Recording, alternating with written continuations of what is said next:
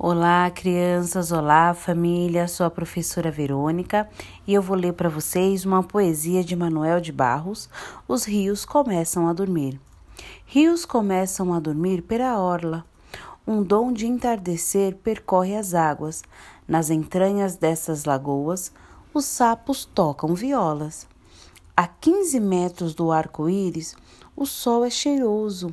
A ciência ainda não pode provar o contrário. Espero que vocês tenham gostado desta poesia. Um beijo e até a próxima poesia.